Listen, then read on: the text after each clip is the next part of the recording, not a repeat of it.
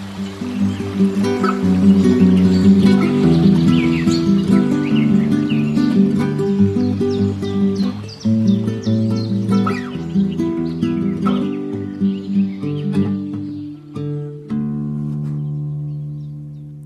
Hallo, liebe Hörerinnen und Hörer einer weiteren Folge der Interviews for Future, dem Podcast der Leipziger Scientists for Future.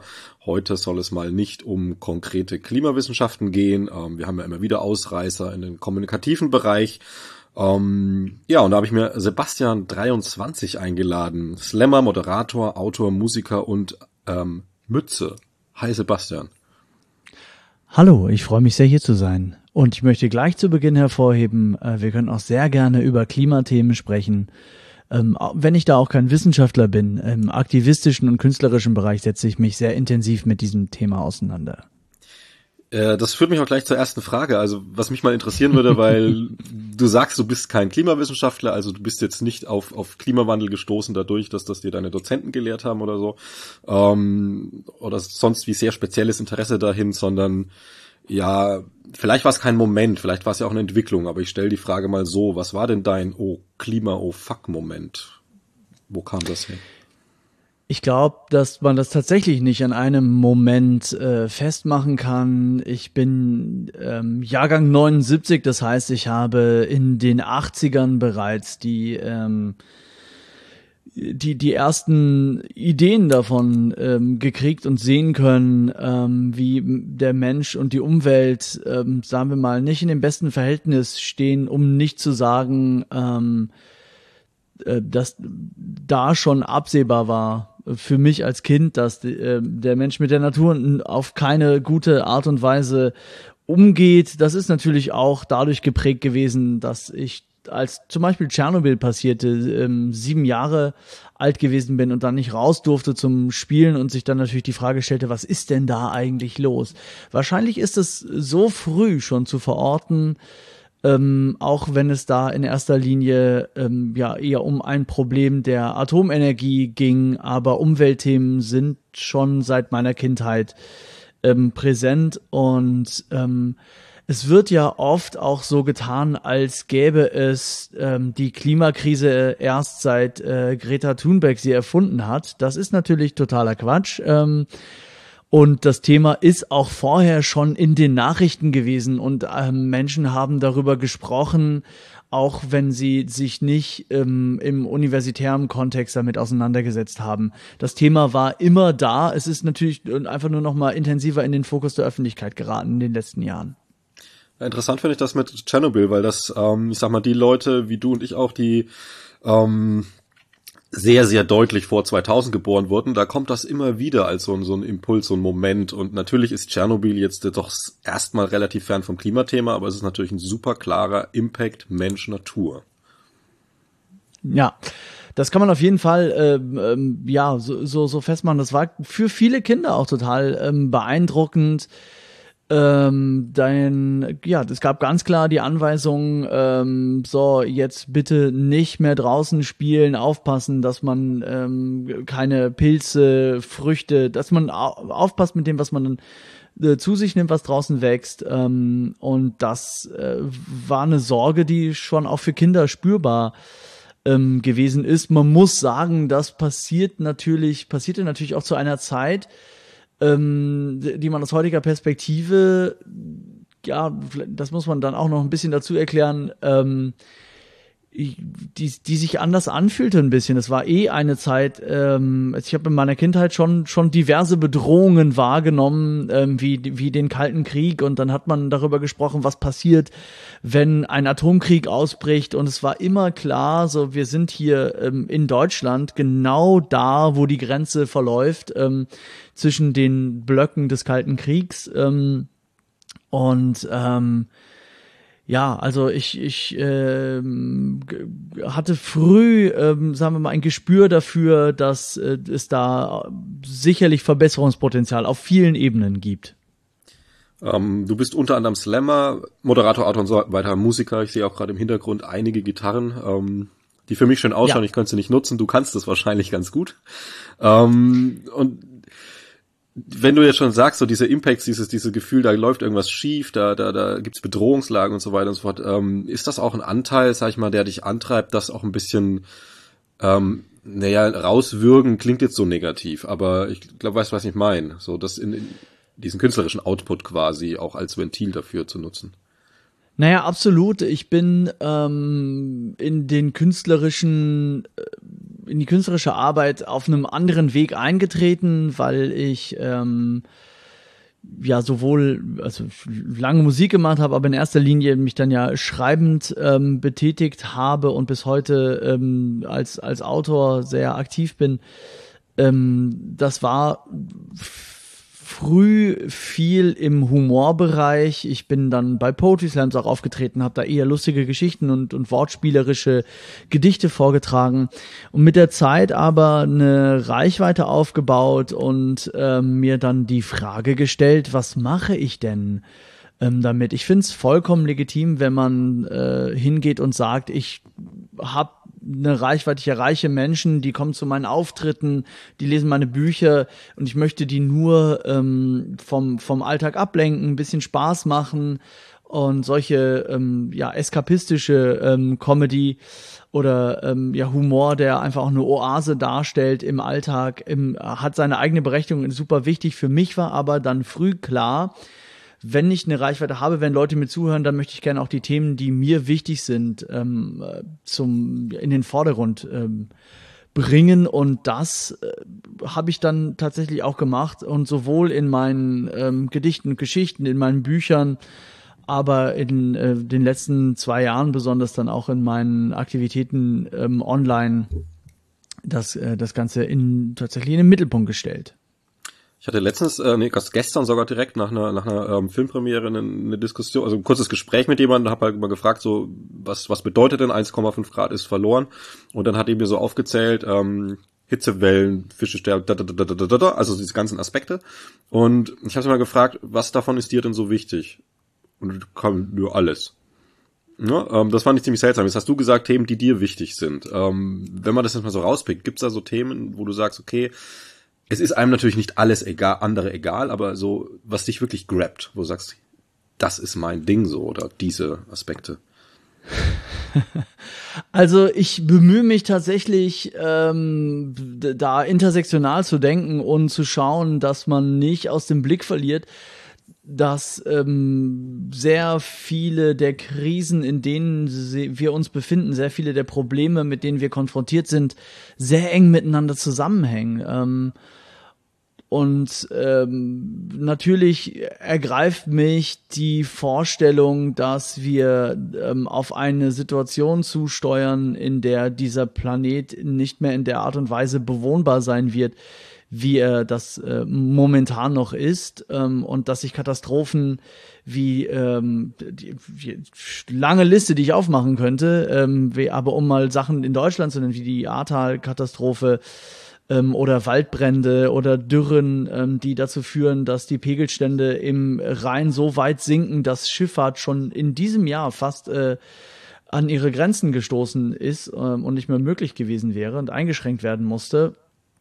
Ähm, die Frage natürlich, äh, wie wird es, wenn wir jetzt nicht versuchen ähm, zu verhindern, dass es noch schlimmer wird? Ähm, und die Vorstellung, ähm, ja, das, das, das ergreift mich schon und ähm, vor allen Dingen eben auch mit Blick darauf, dass die Auswirkungen der Klimakrise, so schlimm sie hierzulande schon spürbar sind, in anderen Ländern, in anderen Gegenden der Welt, insbesondere im globalen Süden, zu noch viel schlimmeren Katastrophen bereits äh, jetzt geführt haben und weiterführen ähm, und dabei ähm, tatenlos zuzusehen, ohne das Wort wenigstens zu erheben, ohne zu schauen, was kann ich denn aus meiner Position raus ähm, vielleicht ähm, beitragen, ähm, um damit einen besseren Umgang zu finden. Ähm, das beschäftigt mich schon, ähm, beschäftigt mich schon sehr. Und ähm, das zweite, und das ist das Thema, was natürlich eng damit zusammenhängt, was mich immer schon auch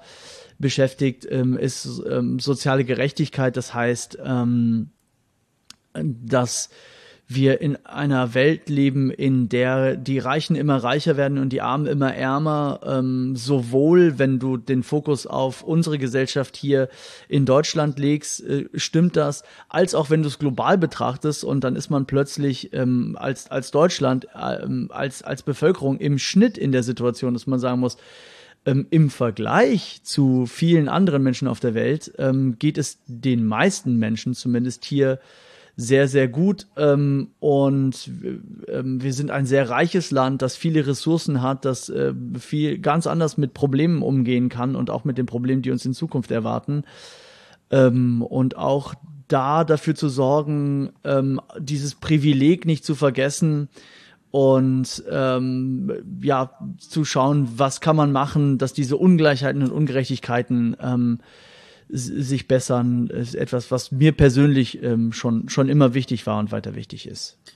Bevor wir dann mal so zur Schlagfertigkeit in der Klimadebatte kommen, die ja auch ein wichtiger Aspekt ist durchaus, ähm, ja. würde ich jetzt noch eins so eine Sache dazwischen schieben, nämlich äh, oftmals ist dieses Missverständnis da, wir müssen nur das faktische Wissen vermitteln und dann werden es die Leute schon kapieren. Ähm, du als Lemmer hast natürlich sicher auch Fakten mit drin oder jetzt auch als Autor, aber es ist jetzt nicht dein Haupt äh, Ding so. Das war andersrum. Kreative Sprache, kreative Kommunikation, ähm, welchen Wert hat das in der Klimadebatte? Also auch ganz pragmatisch. Ich glaube ganz pragmatisch, dass es einen sehr großen Wert hat. Äh, man kann das ja auch andersrum denken. Es ist natürlich so, dass es Menschen gibt, die hervorragende WissenschaftlerInnen sind, ähm, die Großartiges leisten in ihren jeweiligen Forschungsgebieten ähm, und ähm, die darüber tolle Artikel schreiben können und vielleicht auch auf einer ähm, Tagung gut das, das erklären können. Es ist aber ein anderes Aufgabengebiet, ähm, den Versuch zu unternehmen, das an Menschen zu vermitteln, die keinen wissenschaftlichen Background haben. Da geht es dann eher um eine Frage der Wissenschaftskommunikation. Das muss man nicht automatisch können, nur weil man ein hervorragender Astrophysiker ist oder Geowissenschaftlerin oder was auch immer das, das eigene Fachgebiet ist. Ähm, sicher kann man da viel kluge Dinge zu sagen, aber die Frage, wie kriegt man das an Menschen ähm, vermittelt, die sich darin nicht aus, ist tatsächlich eine ganz andere. Und da gilt es natürlich, einen Mittelweg zu finden. Ich glaube, wir haben hier in, ähm, in Deutschland ein, zwei, drei Menschen, die ähm, ohne den wissenschaftlichen Hintergrund zu haben, sehr bekannt dafür sind, dass sie sich auch sehr eloquent und sehr gut informiert zu den Themen ähm, äußern können. Ich nenne mal ähm, Luisa Neubauer als bekannteste, aber auch äh, Carla Remsmar ähm, fällt in Talkshows immer wieder damit auf, dass sie selbst bei groben Nachfragen von, von äh, Markus Lanz zum Beispiel immer ähm, äh, mit Faktenwissen ähm, gut formuliert ähm, und mit guter Rhetorik darauf antworten kann. Und da stellt sich dann die Frage, wie schafft man es, ähm, den, den Übergang hinzukriegen? Ich glaube, dass, ähm, dass Fridays for Future mit der, mit der Grundhaltung, ähm, hört doch mal auf die Wissenschaft, äh, schon, schon einen guten äh, Ansatz dafür hat. Ähm, und glaube gleichzeitig aber, dass wir beim Thema Wissenschaftskommunikation noch, ähm, noch mehr äh, machen können. Wie genau das gehen kann, ist äh, wiederum dann halt aber eine Frage für Menschen vielleicht, die sich mit Kommunikationswissenschaft noch besser auskennen als ich, der ich in erster Linie jemand bin, der sich ganz praktisch mit Kommunikation befasst. Ja, wobei das ja nicht zu unterschätzen ist. Also die Praxisnähe ähm, ist ja, also ich würde mal sagen, Hand in Hand mit der Kommunikationswissenschaft ergänzend super wichtig.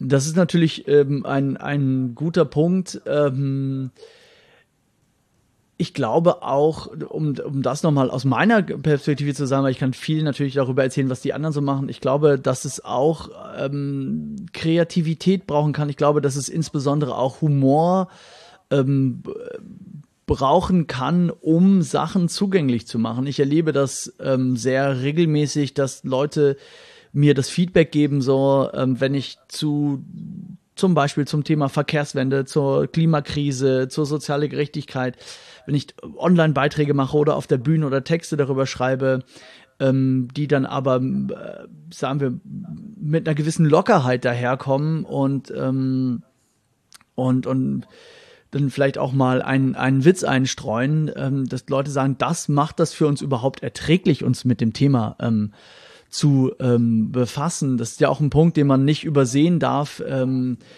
dass ähm, eine ähm, permanente Beschäftigung mit den Krisen, die uns umgeben, Menschen einfach so weit runterzieht, dass sie sich dann irgendwann einfach abwenden und das gar nicht mehr aushalten können oder wollen. Ähm, und ähm, um sich dann eher ähm, zurückziehen und das und das und die Themen links liegen lassen und das trifft selbst auf ähm, sehr engagierte Aktivistinnen zu, dass sie manchmal einfach eine Auszeit brauchen und sagen so okay ich äh, muss jetzt mal kurz über was anderes nachdenken denn wenn ich permanent in den Abgrund ähm, schaue, dann ähm, kann ich mich irgendwann dem Gefühl nicht mehr widersetzen, dass ich da unweigerlich reinfallen werde und man verliert den Optimismus. Ja, super wichtig, weil ne, neben, neben Kreativität ist ja Humor auch tatsächlich ein, ein, ähm, Mechanismus, mit dem wir Stress bekämpfen können und ja. oder lösen, beziehungsweise Kreativität dann auch ein Ventil, aber Humor ja auch eine Umdeutung. Ähm, kommen wir zur Schlagfertigkeit. Die wird ja gerne mal so gesehen, als ich habe einen rhetorischen, verbalen Angriff auf mich und wehre mich dagegen. Ist natürlich durchaus Schlagfertigkeit nützlich, aber ist ja was Größeres. Ähm, wie würdest denn du Schlagfertigkeit erstmal so für unser Gespräch definieren? Ich glaube, dass ähm, Schlagfertigkeit in der Alltagssprache oft als etwas verstanden wird, was ähm, eben auf dieser Geschwindigkeit basiert. Das heißt, jemand sagt was, ähm, macht einen vielleicht äh, Zwischenruf, ähm, einen kritischen bei einer Veranstaltung, wo ich zum Beispiel auf der Bühne stehe. Im Englischen nennt man das Heckling, ähm, also stört die Veranstaltung mit einem Zwischenruf und dann braucht es für äh, schlagfertige Menschen, so wie man das Wort im Alltag gebraucht, ähm, braucht es dann nur wenige ähm, Sekunden, bis dann eine sehr passende, ähm, schnelle äh, und lustige ähm, Antwort kommt. Ähm, und alle nachher sagen so, wow, das war schlagfertig reagiert. Ähm, ich glaube aber, dass äh, das ein vager Begriff ist in dem Sinn, ähm, dass ich sagen würde, es, schlagfertig kann man nicht nur innerhalb der ersten drei Sekunden sein, sondern du kannst auch schlagfertig innerhalb ähm, eines längeren Zeitraums mit den ähm, Situationen, die du halt ähm, erlebst und mit Nachrichten, die du liest, umgehen. Ähm, das ist dann ähm, da gibt es Deutsch, im Deutschen ja den schönen Ausdruck Treppenwitz äh, für. Das sind die, ähm, die guten Antworten, die einem erst einfallen, wenn man das Gespräch verlassen hat und sich bereits im Treppenhaus auf dem Heimweg befindet und plötzlich was dann, ach, das hätte ich sagen können an der einen Stelle im Gespräch. Das wäre schlagfertig gewesen. Ähm, ich glaube, dass Schlagfertigkeit aber nicht da aufhört. Man kann sich dann immer noch hinsetzen und zum Beispiel eine Geschichte darüber schreiben oder ähm, eine Comedy-Nummer draus machen oder so. Und ähm, das heißt, das ist etwas, was ich äh, langsame Schlagfertigkeit wahrscheinlich äh, nennen würde, die eher daraus besteht, dass man sich, dass man überhaupt in der Lage ist, ähm, die eine eine äh, ein Problem zu erfassen und sich in irgendeiner Art und Weise meistens verbal ähm, damit ähm, auseinanderzusetzen. Und ähm, das ist etwas, was so ein bisschen das Gegenteil von, von dem ist, dass Leute oft sagen so, oh, da, da fällt mir jetzt gar nichts zu ein. Da kann ich nichts zu sagen. Das ist äh, nur zu schwierige Situation. Da kann ich mich nicht zu äußern. Da kann ich auch nichts dran machen. Und ähm, ich glaube, die Fähigkeit, Handlungs, äh, Handlungen noch zu, zu machen, Antworten zu finden und nicht ähm, aufgrund der, der Probleme, mit denen wir konfrontiert sind, in Schockstarre zu verfallen. Das ist äh, diese, diese erweiterte ähm, Schlagfertigkeit, ähm, so, so wie ich sie, glaube ich, definieren würde. Die Schockstarre ist ein guter Punkt, weil was ja auch oft passiert ist, dass die Schockstarre nicht nur daher kommt, äh, meinetwegen, oh, äh, irgendwie die, die, die ähm, alpinen Gletscher schmelzen jetzt schon wieder zehn Jahre zu früh, oh Schock, sondern auch einfach einen Angriff, so, hey du Klimakleber, oh, jetzt bin ich geschockt. Wir kennen es ja selber, immer dieses, dieses Empörtsein, dieses ernsthafte Empörtsein. Ähm, wie würdest du das einordnen und sagen, okay, diesen Schock rausnehmen und, und dafür schlagfertig reagieren, ist natürlich immer eine Gefahr, dass man dann selber zum Aggressor wird, rhetorisch. Dass das dann nicht passiert.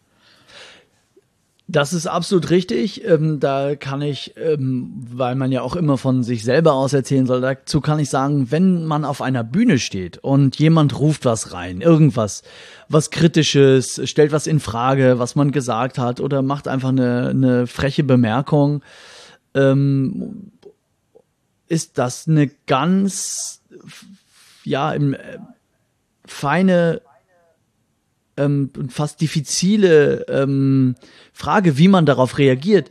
Denn wenn man vom Tonfall her der Person, die was reinruft, dann zu aggressiv gegenübertritt, kippt ganz schnell die Stimmung im Publikum und ähm, dann wirkt man ähm, unsouverän, aggressiv und das ist etwas, was man als jemand, der ähm, in, in komischem Kontext, vielleicht als Comedian oder Kabarettist oder so auf der Bühne steht, ähm, an den Punkt darf man nicht kommen. Denn dann, wenn die Sympathien des Publikums sich gegen dich richten, so, dann kannst du eigentlich sagen, so gut, das war von mir, hat heute nicht so gut geklappt, tschüss. Ähm, ich würde mal gleich mal rein. Ähm, ja, nämlich, bitte gerne. Das ist ja, du, du hast ja eine Machtposition, also du bist ja auf der Bühne und dieser, dieser einzelne Mensch ist natürlich sehr viel schwächer in seiner Machtposition. Das gleiche natürlich auch, wenn jetzt irgendwie bei Twitter meinetwegen oder in irgendeiner Klimadebatte jemand so aus dem Publikum quasi ähm, was reinruft und dann die größere Person natürlich auch wieder diese Macht, Machtposition hat. Und dieser Missbrauch der Machtposition ist doch dann der, das Momentum, was das Publikum sich drehen lässt, oder? Ja, absolut. Und, ähm, und gleichzeitig, und da, da ist dann so ein bisschen die Gratwanderung auf der Bühne, ähm, gleichzeitig darf dir auch nicht passieren, dass du unsouverän wirkst. Ähm, das heißt, ähm, wenn es zu einer unerwarteten Situation auf der Bühne kommt, so und es bringt dich komplett aus der Spur, du kannst damit gar nicht umgehen und ähm, und und fängst dann an irgendwie zu rudern und irgendwie um Worte zu ringen, dann ähm, auch dann wird es äh, im Publikum schnell unruhig und die Menschen ähm, haben den Eindruck, okay, da ist jetzt jemand ähm, in dieser Machtposition, der da eigentlich gar nicht sein sollte, weil der eben eine Krisenposition gar nicht, ähm, ähm, ähm eine Krisensituation gar nicht handeln kann. Also ähm, das ist so ein, so ein bisschen so eine Gratwanderung.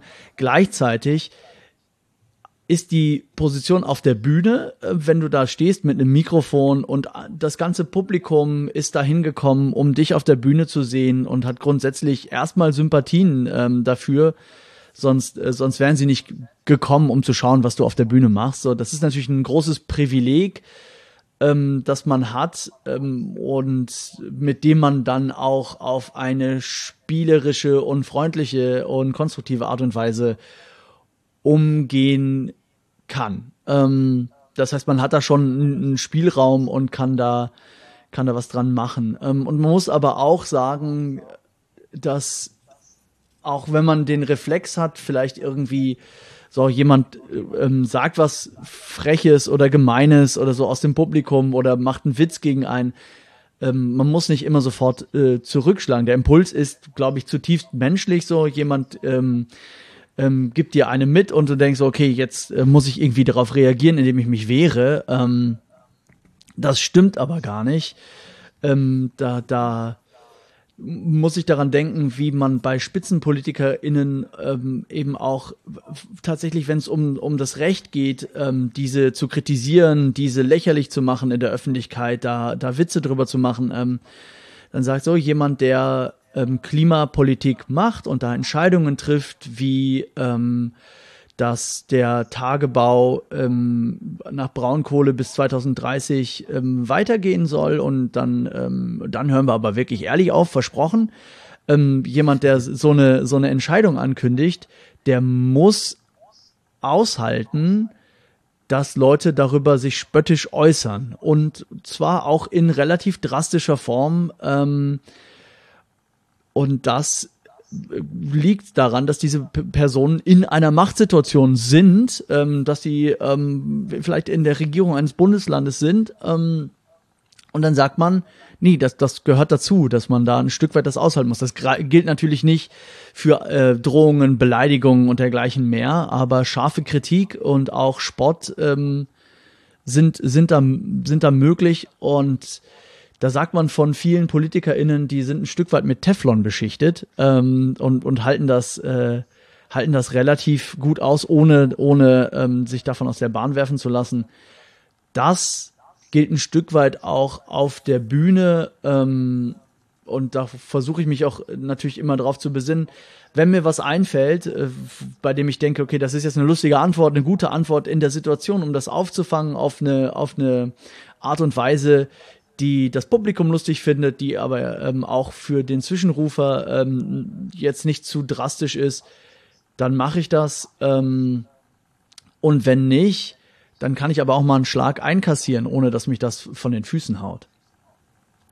Um, ähm, wenn du so einen Angriff bekommst, ist es ja in der Regel, also ich nehme jetzt mal dieses Bild, wo du, wo du sagst, okay, jemand ruft irgendeinen Scheiß, hey, scheiß Mütze, irgendwie, keine Ahnung, von der, ja. aus dem Publikum. Ne, dann ähm, ist das ja ein Angriff, der äh, letztlich, ähm, letztlich bist du da austauschbar. Du bist ja das Ventil für einen Stress oder für einen Druck, den die Person hat, oder du bist ein Bild. Ähm, wie machst du das, dass du das dann auch weil es ja eigentlich gar nicht gegen dich persönlich geht, aber dass ja ähm, dieser schwierige Moment wäre. Wie machst du das, dass du das dann auch gar nicht persönlich nimmst? Also so ein bisschen ich, um dich rumgleiten lässt. Teflon. Ja. ich habe ähm, mal mit einem Freund von mir, der sich ehrenamtlich ähm, in der Jugendarbeit äh, betätigt und da ähm, so Anti-Aggressionstrainings äh, für Jugendliche ähm, organisiert, darüber gesprochen, und der hat äh, gemeint, äh, dass seine Vorgehensweise ähm, ist, um eine Situation, um den Jugendlichen beizubringen, wie man eine Situation deeskaliert. Sagen jemand beleidigt, um ein krasses Beispiel zu nennen, jemand beleidigt deine Mutter ähm, und sagt was Schlimmes über die. So wie ähm, kannst du damit anders umgehen, als irgendwie direkt ähm, aggressiv darauf rea zu reagieren? Und gesagt so, er sagt den Jugendlichen, du kannst dir vor Augen halten, diese Menschen kennen deine Mutter gar nicht. Und die stellen einfach irgendeine Behauptung in den Raum, die ja auch überhaupt nicht zutrifft und ähm, auf die man genauso reagieren kann, theoretisch, als wenn jemand sagt, ähm, du hast aber einen wirklich hässlichen grünen Hut auf aber du hast gar keinen grünen Hut auf. Die Behauptung ist, geht eigentlich vollkommen an der Realität vorbei. Und äh, das gilt, ist natürlich schwerer auszuhalten bei einer, bei so einer Beleidigung ähm, oder beim, bei so einer Provokation. Ähm, aber sich vor Augen zu halten, so, das trifft mich gar nicht im Kern, ähm, das hilft auf jeden Fall auch ähm, mit, mit Kritik umzugehen derer ich ja äh, nicht nur auf der Bühne also viel kriege, sondern am krassesten ist es natürlich online. Aber wie kann ich jetzt das Schlagfertigkeit konkret lernen? Was fällt dir da ein? Also gibt es da Lernmöglichkeiten? Ist es die viele Erfahrung? Wo stehen wir da? Ich glaube, dass äh, man das schon üben kann. Ich denke, dass es tatsächlich wenig andere Wege gibt, als sich damit, ähm, also als es regelmäßig zu machen. Es ist ein bisschen ähm, wie das Spielen eines Instruments. Man wird dabei auch nicht immer erfolgreich sein. Man muss es einfach ausprobieren und ähm, dann immer wieder wiederholen. Auch die Bereitschaft zum zum, zum Scheitern zu haben, ähm, die ja auch unproblematisch ist, ähm, solange man ja dann nicht irgendwie sich, sich innerlich versteift und verkrampft, sondern sagt so, okay, da ist mir jetzt mal was nicht so gut gelungen, das probiere ich äh, vielleicht beim nächsten Mal anders. Ähm, und ich glaube, ganz zentral ist die, die, die, die Bereitschaft eben auch mal, auch mal was nicht hinzukriegen und das zu probieren. Ähm, natürlich ist aber gleichzeitig ähm, das etwas, bei dem man, das, das man auch für sich alleine, glaube ich, üben kann. Und zwar in dem, äh, in dem, was ich vorhin langsame Schlagfertigkeit ähm, genannt habe. Du kannst natürlich hingehen und dir ein Thema greifen. Das haben wir ein Statement, das ein äh, Politiker ähm, oder eine Politikerin äußert und kannst dir überlegen, was hätte ich geantwortet, wenn ich dabei gewesen wäre? Was würde ich jetzt dazu sagen? wenn in mein Auftrag wäre, dazu eine Kolumne zu schreiben oder so. Ähm, das heißt, du setzt dich hin, schreibst auf, was da gesagt wurde, dann überlegst du dir, was sind die Punkte, die, die äh, mich, die mir dazu einfallen, die mich beschäftigen, wie hängt das mit meinem Thema zusammen, sammelst das so ein bisschen, versuchst eine Formulierung zu finden, die dir ähm, ja, die dir äh, schlagfertig erscheint, die pointiert ist, die, die klug ist, die die Situation nochmal aus einem anderen Blickwinkel beleuchtet ähm, und das, äh, das, das möglichst in kurzer und prägnanter Art und Weise. Und so, ähm, wenn man das immer wieder versucht, kann man das, glaube ich, schulen, ähm, da ein Gespür für zu kriegen, vor allen Dingen auch äh, pointiert zu, zu schreiben und ähm, zu reden, denn ähm, das hilft nicht wahr. Ich bin jemand, der zum Beispiel in meiner ähm, in meiner mündlichen Prüfung am Ende meines Geschichtsstudiums ähm, dann am Ende eine 2 gekriegt hat mit dem Hinweis, dass alles richtig gewesen ist, was ich gesagt habe, aber viel zu ausschweifend. Und ähm, ich, ne, also ich bin nicht zum Punkt gekommen und dadurch habe ich den Gesprächsverlauf natürlich letztlich verzögert und ähm, das passiert mir sicherlich bis heute und ich arbeite weiter daran. Ähm, aber gerade wenn es um das Thema Schlagfertigkeit geht und wie man ähm, es hinkriegen kann, äh, ja, eben ähm, eine schnelle und gute Antwort auf den Punkt zu bringen, das ist etwas, was man sicherlich ja, mit so einer, so einer Übung hinkriegen kann. Weil gerade mit diesem auf den Punkt bringen, da winkt ja auch ein bisschen der Zaunpfahl der Wissenschaftskommunikation. Ja. Das ist ja auch manchmal so eine Geschichte. Ähm, vielleicht noch ein Faktor, also wie siehst du das mit der Vielfalt der Sprache? Also wenn du dich in verschiedensten Sprachräumen bewegt hast, also sag ich mal irgendwie bei den ähm, Jugendlichen, bei der CDU, äh, Seniorenverein, bei äh, Menschen mit Behinderung, die wieder eine ganz teilweise auch eine ganz andere Sprache haben, Sprechweise haben, also dass du quasi dann in der Situation, wo du sprach, äh, schlagfertig sein musst, die ist ja, die berechnest du ja vorher nicht. Die kann ja aus allen Richtungen kommen, dass du dann ein größeres Tool hast quasi. Absolut, ähm, ist ein ganz zentrales Thema tatsächlich, das mich schon schon lange beschäftigt. Ähm, und da kann ich auch den den Moment sehr genau benennen, der mich zum Nachdenken gebracht hat. Ähm, der war nämlich, als ich meine Abschlussarbeit, ähm, meine Magisterarbeit, so lange ist das her, ähm, geschrieben habe in ähm, Philosophie über äh, platonische Dialektik ähm, und die dann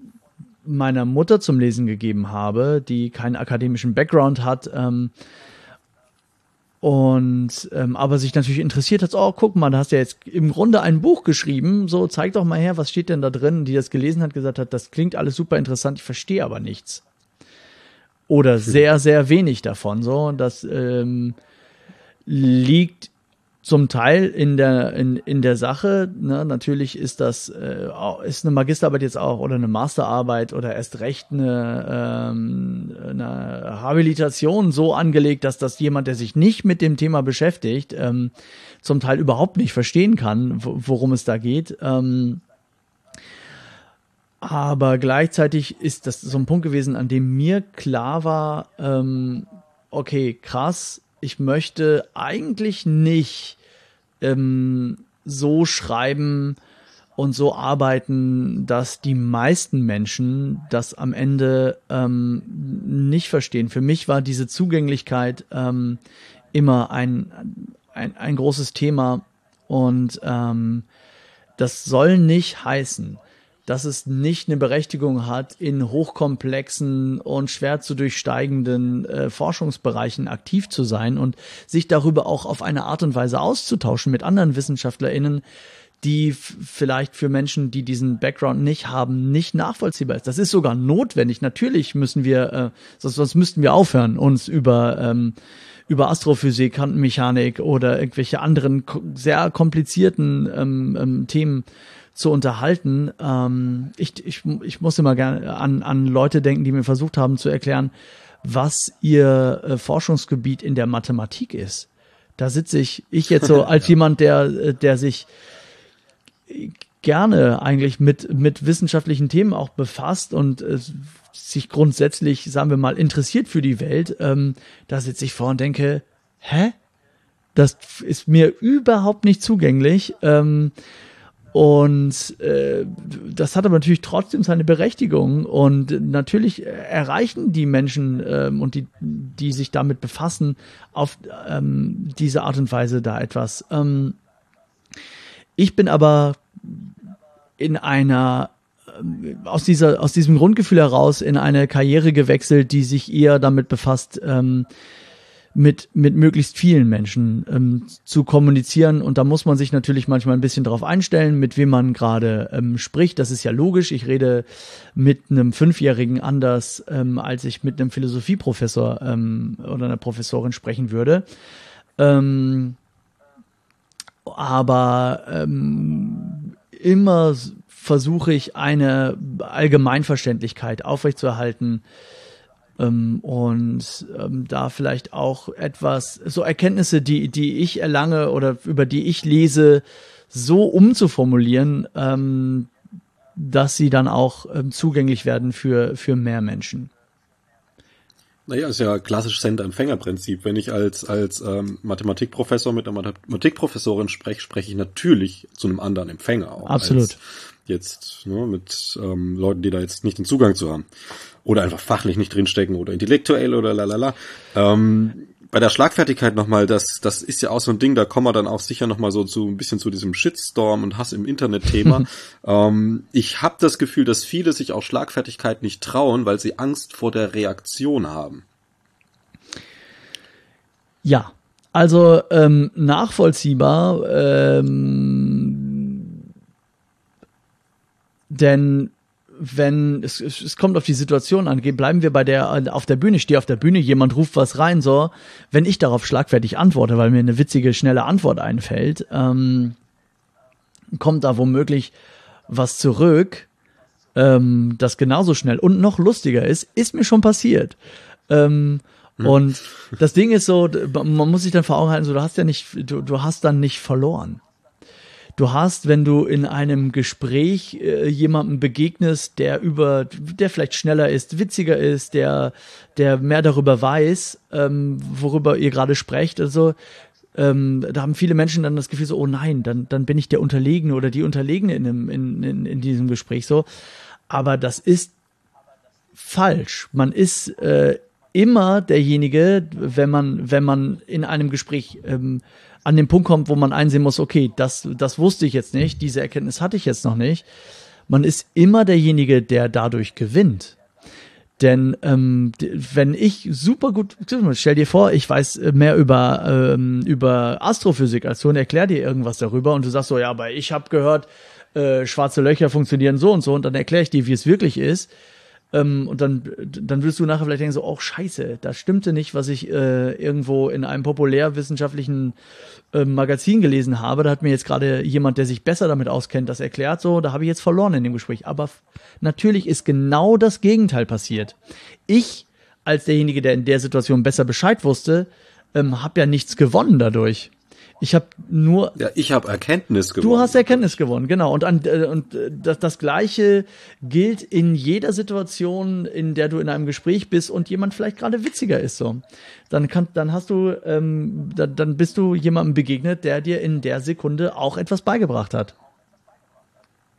Wobei natürlich ähm, diese Angst, also gerade in der Klimadebatte, wo ja wirklich sehr böswillig teilweise dann agitiert wird gegen Leute, die sich engagieren, ja. ich glaube, da ist schon so eine Angst vor diesen böswilligen ähm, Hassreaktionen. Also jetzt mal überspitzt gesagt, so, na, ich finde schon noch raus, wo du wohnst. Ist jetzt natürlich ein bisschen übertrieben, aber auch das kriegen Leute schon ab. Ja, das kriegen Leute ab und das ist äh, tatsächlich leider überhaupt nicht. Ähm übertrieben, ähm, denn ähm, da, da gibt es ja immer immer wieder mal ähm, Situationen, wo dann rausgefunden wird, wo dieser oder jener äh, Aktivist oder Aktivistin ähm, wohnt ähm, oder viele dieser Leute ähm, wie auch ich, treten viel öffentlich auf, so da kann man einfach hinkommen und die Veranstaltung stören oder womöglich ähm, sogar die, die Person verbal oder ähm, im schlimmsten Fall auch äh, körperlich attackieren. So, da kannst du relativ wenig gegen machen, wenn du keinen Personenschutz hast. Ähm, und es ist natürlich gruselig, dass es, äh, dass das ein Faktor ist, den man mitbedenken muss. Ähm, auf der anderen Seite ähm, muss man sich vor Augen halten, ähm, dass es extrem unwahrscheinlich ist, dass ähm, man an so jemanden gerät, der einen dann angreift. Ähm, und ähm, dass ist letztlich vielleicht auch ein Stück weit eine Kosten-Nutzen-Rechnung. So, du kannst jetzt hier die Füße stillhalten und ähm, und dich eben nicht für den Klimaschutz einsetzen und sagen so, nee, womöglich äh, werde ich dann beschimpft, wenn ich mich für den Klimaschutz einsetze. Ähm, also mache ich lieber nichts. Und dann bist du aber in der Situation, wo du dann zuschaust ähm, und eben dich nicht mehr für eine Lösung einsetzt und versuchst, die Sache zu einem Besseren zu wenden. Und das ist mir immer Motivation genug zu sagen, so, nee, das möchte ich nicht, da, da möchte ich nicht hinkommen. Ähm, ich möchte nicht in der Situation sein, in der ich mich hilflos fühle, weil ich denke, ich kann nichts machen. Ähm, und das gibt mir auch immer die Motivation zu sagen, so, okay, da kommt zwar wirklich täglich ähm, insbesondere im Internet ähm, Wut und Ärger und Frust raus bei den Menschen. Ähm, aber ich kann mich davon nicht aufhalten lassen. Ich darf mich davon nicht aufhalten lassen, denn sonst ist die Alternative, dass ähm, längerfristig gesehen ähm, ich, ich keinen Beitrag leiste, den ich vielleicht zumindest in meinem kleinen, äh, aus meiner kleinen Position raus äh, leisten kann ähm, und die Situation schlimmer wird, als sie vielleicht äh, werden müsste. Und kurzfristig betrachtet aber würde ich sofort in die äh, Haltung der Hilflosigkeit ähm, reinkommen, dann würde ich denken, ich kann nichts machen, ich bin ohnmächtig und dann ähm, kommst du an den Punkt, wo du dich eigentlich nur noch schlecht fühlen kannst. Und das, ähm, ja, da, da will man nicht hin. Mhm. Denn das muss man über den Aktivismus in jeglicher Form sagen, ob man jetzt als Wissenschaftlerin hingeht und sagt so, ich erforsche das nicht nur, ich gehe auch raus, ich setze mich auch in Talkshows, ich, ich schreibe auch, ähm, ich schreibe auch Briefe oder ich bis bis hin zu ähm, den WissenschaftlerInnen, die sich ähm, jetzt für ähm, Scientist Rebellion in, in, in München an einen BMW geklebt haben, um zu sagen so, nee, das, das, äh, das geht jetzt so nicht weiter. Wir reden seit Jahrzehnten auf euch ein, dass ihr die Klimakrise ernst nehmen sollt und äh, da passiert nichts. Also werden wir jetzt aktivistisch ähm, und, ähm, und stellen uns an die Seite der ähm, insbesondere jungen Menschen, die mit, mit krassen Aktionen versuchen, Aufmerksamkeit ähm, zu erzeugen. Mm aber in, also ne, Aktivismus ist ein, ist ein weites Feld, will ich damit sagen. Und in irgendeiner Form irgendwas zu machen, hilft einem sofort, weil sich das Gefühl einstellt, so, ich versuche wenigstens was zu machen. Sonst versinkt man schnell in eine Ohnmächtigkeit und das ist nicht gut. Auch für einen selbst nicht. Ja, diese Selbstwirksamkeit einfach auch zu spüren. Ja. Selbst wenn man trotzdem nur ein Tropfen auf dem heißen Stein ist, aber viele machen es ja aus. Ja. Ähm, wie stehst denn du dazu oder vielleicht auch noch ein bisschen darüber hinaus, wie steht denn deine Branche dazu, ähm, diesen mal einen Schulterschluss in irgendeiner Form herzustellen zwischen ähm, Wissenschaft, also wir haben ja diese unglaubliche Geschwindigkeit ähm, des Klimawandels, wir haben diesen unglaublichen Druck, schnell Handlungen, schnell Gesellschaft erreichen zu müssen. Also diesen ne, zwischen Wissenschaft und Leuten wie dir zum Beispiel, die super praktisch aus der Sprache kommen, auch aus der, ich würde jetzt mal sagen, Massenkommunikation ein Stück weit. Mhm. Also du sprichst mit Massen. Ähm, und nicht nur in der Form, so wie du es jetzt machst, dass du sagst, okay, du baust auch wissenschaftliche Erkenntnisse in dein Programm ein, ja. sondern sich vielleicht mal mit ähm, dem Pick zusammensetzen und sagen, hey Leute, kommuniziert so und so. Ähm, finde ich. Also Tandems bilden. Ja, finde ich, äh, finde ich super spannend, würde ich sehr gerne ähm, in, in jeglicher äh, Form ähm, machen, denn ich ähm, glaube, dass das ganz zentral ist, um ähm, auch Menschen zum Handlung zu, zum, zum Handeln zu kriegen. Der Punkt ist ja, ähm, und da, da trage ich jetzt wahrscheinlich Eulen nachher hin, der Punkt ist ja, die Erkenntnisse sind ja da. Wir wissen ja, ähm, was vor sich geht ähm, und da herrscht eine unglaubliche eigentlich ähm, Einigkeit. Ähm, die äh, in der wissenschaftlichen Community an, an, in, in vielen anderen Feldern eher, eher ungewöhnlich ähm, ist. Ähm, aber wir wissen, wie die Klimakrise uns bedroht und wir kennen Szenarien, ähm, die mehr oder weniger wahrscheinlich sind. Ähm, äh, und aber man kann generell sagen, wir wissen, das führt in keine gute Richtung. Und das zu vermitteln und das, das Leuten auch zu zeigen, so wie das jetzt ähm, sie, sie betrifft ähm, und wie das in Zukunft hier noch schlimmer werden wird und wie das aber jetzt schon in anderen Regionen dieser Welt äh, schlimm ist. Ähm, das, das ist etwas, bei dem ich sehe, das ist so, ein, so eine komplexe Lage, die zu, ähm, ohne sie zu verfremden, so zu, ver, so zu vereinfachen in der Kommunikation, dass sie für, für mehr Menschen verständlich ist, ist mir immer ein, ähm, ein, ein großes Anliegen. Ich möchte ein Beispiel ähm, nennen, ähm, wo Wissenschaftskommunikation und das Gebiet, aus dem ich ursprünglich herkomme, nämlich äh, Poetry Slam, ähm, es ist schon vor vielen Jahren ähm, eine sehr gut funktionierende Verbindung eingegangen sind. Ist der ähm, Darmstädter ähm, Poetry Slammer und Wissenschaftler Alex Trepetsch auf die Idee gekommen, ähm, dass man mit den Mitteln in Anführungszeichen des Poetry Slams auch Wissenschaftskommunikation betreiben kann und hat den Science Slam gegründet. Ähm, ein Format, in dem innerhalb von zehn Minuten ForscherInnen ihr Forschungsthema so vorstellen, dass das für, ähm, das, für, ein, für ein großes Publikum verständlich ist. Ähm, und das funktioniert tatsächlich sehr gut. Es ist wahnsinnig populär. Äh, tatsächlich werden die äh, Science Slam Veranstaltungen mindestens so gut besucht wie, äh, wie Poetry Slam Veranstaltungen mittlerweile. Und da sitzen Hunderte, die abends Eintritt dafür zahlen, sich hinzusetzen und sich erklären zu lassen ähm, von einer Archäologin, wie man jetzt eigentlich einen Dinosaurierknochen von einem Stein unterscheiden kann, wenn man die in bei einer Ausgrabung findet. Ähm, und ähm, das wird dann natürlich irgend, auf irgendeine Art und Weise unterhaltsam ähm, aufbereitet.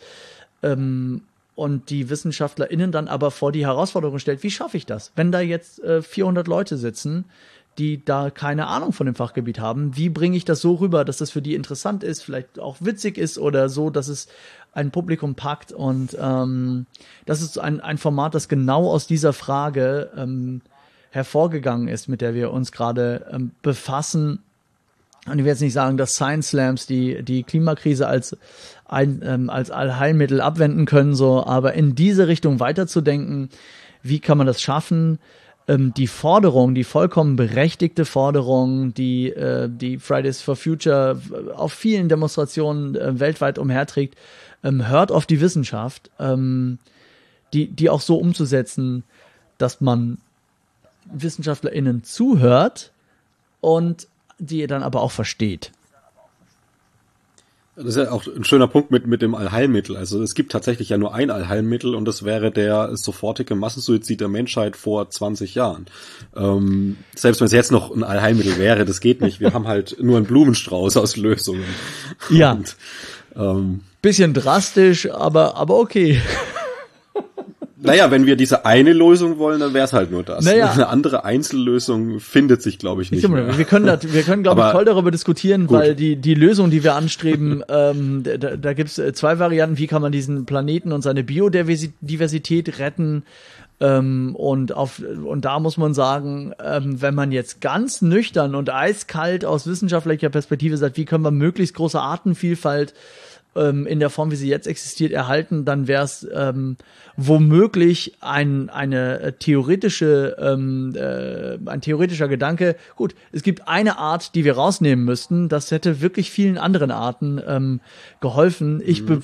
würde aber immer sagen, so, das ist gar nicht, ähm, da, da gehen wir von der falschen ähm, Prämisse aus, ähm, denn was wir eigentlich erreichen wollen, was ich eigentlich erreichen will, ist, dass wir diesen Planeten in einer bewohnbaren Form auch für Menschen erhalten und Menschen dahin bringen zu erkennen, so, dass man mit der Natur, mit unserer Umwelt, mit dem, was uns umgibt, anders umgehen muss, auch aus Eigeninteresse. Ja, genau. Da sind wir ja diesem Trieb des Selbsterhalts einfach genau. unterworfen und ähm, ist vielleicht nicht für für äh, den Dodo oder für den Eisbär okay, aber für uns Natürlich, klar. Ja. Ähm, Vielleicht noch mal so zum Ende. Also du hast auch gestern hast du gesagt, hast einen Auftritt gehabt und hast gemeint, lass uns, also wir hatten für den Hintergrund für die Zuhörer, wir hatten ähm, über Twitter kommuniziert ja. und hast gesagt, nee, schreib mir mal bitte den Link hier ähm, nicht via Twitter, weil ich krieg dann wieder ein Haus von Hassmails. Äh, hast du eigentlich so in deiner Karriere so so eine Lieblingshassmail, wo du sagst, so, die war richtig gut oder die war richtig wired, das hat mich irgendwie besonders amüsiert, habe ich mir ausgedrückt, ähm. an die Klotür gehängt, keine Ahnung. Nein, also ausgedruckt, ähm, also es gibt keine Lieblings-Hassmail, ähm, die mich mittlerweile erreicht hat ähm, und keine, die ich ausgedruckt ähm, habe. Das soll aber natürlich nicht die Herausforderung jetzt an die HörerInnen sein, ähm, sich zu überlegen, was können wir Sebastian schreiben, damit er sich das ausdruckt ähm, und als Poster in seinem Arbeitszimmer ähm, aufhängt. Aber immer wieder erreichen mich Hassmails, bei denen ich dann schon ins Schmunzeln gerate, was für absurde Gedanken manche Menschen umtreiben. Gleichzeitig erschaudert mich, was für ein Weltbild und Menschenbild dann äh, da teilweise ähm, hinterstecken muss. Und ähm, ich muss sagen, am die schönsten Momente aus meiner Perspektive entstehen dann, wenn ich merke, da ist jemand, der findet total schlimm, dass ich mich für ein Thema einsetze sagen, bleiben wir beim Klimaschutz ähm, und und sag so, ja, aber aber hier äh, die, die China ist doch, bevor die irgendwie, äh, die, die bauen da jeden Tag 100 neue Kohlekraftwerke oder solche abstrusen Ideen kursieren da, ja. Ähm, äh, und wenn die, die jeden Tag 100 neue Kohlekraftwerke bauen, so, was hilft doch gar nichts hier, wenn du für ein Tempolimit bist. So. Und wenn man dann das ist wieder so eine Frage des Gespürs, aber manchmal hat, hat man so den Eindruck, ah, vielleicht ist das jemand, ähm, wo es sich lohnt, darauf einzugehen und mal ganz kurz ähm, darauf hinzuweisen, ähm, dass das äh, ja tatsächlich so kein gutes Argument ist, dass das da vorgebracht wird und das mal so ein bisschen zu hinterfragen und zu sagen so ja, aber denk doch auch mal so darüber nach. Und manchmal ähm, gelingt es tatsächlich, dass Leute dann sagen, oh, ach ja, stimmt, ähm, das, äh, da, da muss ich nochmal drüber nachdenken oder ähm, ja, vielleicht ist es wirklich so. Und manchmal hat man das, äh, den Eindruck, das ist nicht oft, leider ist es nicht oft, ähm, aber manchmal kommt man in Gespräche, wo man denkt, okay, da hat man vielleicht bei jemandem ein Umdenken bewirkt. Und äh, davon brauchen wir mehr, davon brauchen wir viel. Davon äh, möchte ich mich auch selber nicht freimachen. Man muss selber auch immer versuchen, offen zu bleiben. Natürlich, ähm, wir haben es vorhin schon gesagt, wenn mir jemand begegnet, der sehr viel mehr über ein Thema weiß als ich, und ich denke so, ich bin aber überzeugt, ich, ich kenne mich da aus, ich weiß, wie, äh, was man machen muss gegen die Klimakrise, und dann kommt aber jemand, der ähm, der, der Bescheid weiß und sagt so, ja, aber so wie du das angehen willst, ist gar nicht der beste Weg. Denk doch nochmal darüber nach und dass ich selber dann lernbereit bleibe, ist immer äh, die, die gleichzeitige Herausforderung. Das heißt, ähm, im Idealfall ähm, kann auch aus einer hitzigen Diskussion äh, etwas Konstruktives ähm, entstehen.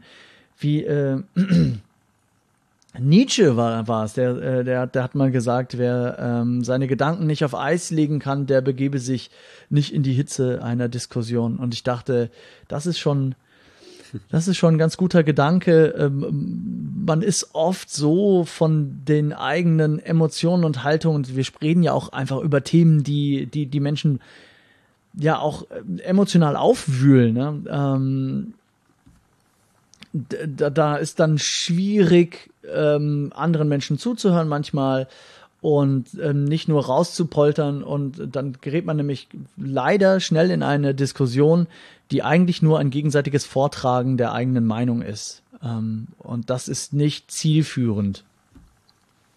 Eben, also wo es halt wieder nur um Gewinnen geht und nicht um Erkenntnis. So ist es. Das ähm, heißt, ich, ich, um, um das zur, zur Antwort äh, auf deine Frage zu machen, ähm, also die, die besten Hassmails sind die, die noch eine erkennbare Bereitschaft zum Gespräch lassen. Ja, Sebastian, äh, dann würde ich jetzt sagen, ich hätte natürlich noch sicher viele tausend Fragen, aber du hast bestimmt heute noch was anderes zu tun. Ähm, falls dir noch was gefehlt hat, keine Ahnung, du willst deine Mutter grüßen, du willst irgendwie noch einen Inhalt bringen, der dir wichtig ist, dir ist jetzt doch noch deine Lieblingshassmail eingefallen oder was auch immer, äh, wäre jetzt hier quasi noch ein äh, kleiner freier Slot, den du füllen darfst, wie du möchtest. Nein, ich freue mich total ähm, und ich äh, würde mich auch freuen, wenn Leute denken so, ja, aber warte mal, äh, da haben wir jetzt diesen Sebastian und äh, da geht's um die Frage der Wissenschaftskommunikation und ähm, damit befasse ich mich ja auch so. Ich habe da noch eine Rückfrage oder ich habe eine Idee. Ich bin äh, tatsächlich erreichbar. Auch für Hassmails bitte gerne konstruktiv bleiben. Danke. Ja, danke ich dir herzlich fürs Gespräch. Ich danke dir.